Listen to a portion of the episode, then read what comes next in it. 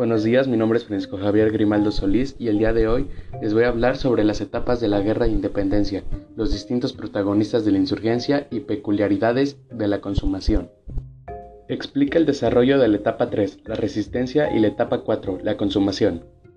La etapa 3 comenzó cuando el país estaba devastado por la Guerra de Independencia y el gobierno estaba desorganizado. Los insurgentes estaban casi extintos y se convirtieron en un grupo de diminutas guerrillas que asaltaban en los caminos en búsqueda de recursos para la resistencia. Aunque todavía existían quienes seguían luchando, como Guadalupe Victoria en Veracruz y Vicente Guerrero en las montañas del sur. En la cuarta etapa el movimiento insurgente estaba prácticamente derrotado, aunque los liberales españoles consiguieron restablecer la constitución del Cádiz.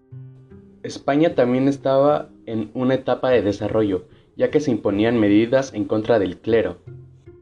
Y en México, la idea de la insurgencia comenzó a renacer.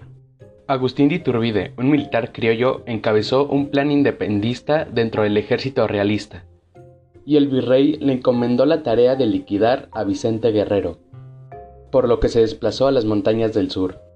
Como Iturbide no podía atraparlo, convocó a Guerrero para hacer una alianza, en febrero de 1821, Guerrero aceptó que Iturbide fuera nombrado como el jefe militar de la nueva fuerza que adoptó el nombre de Ejército Trigarante, y se proclamó el Plan de Iguala, que establecía la independencia de México.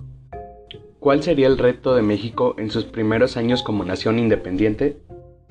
Que el lado peninsular no vio con buenos ojos que México se haya independizado, y que había gente que se resistía a este cambio, además de no tener buena economía. ¿Qué opinas sobre el proceso de independencia de México? ¿Logró resolver los problemas sociales que se originaron desde la conquista hasta la época colonial? La independencia no logró resolver ninguno de los problemas sociales, ya que a pesar de que México se haya independizado, todavía existía ese racismo hacia los criollos.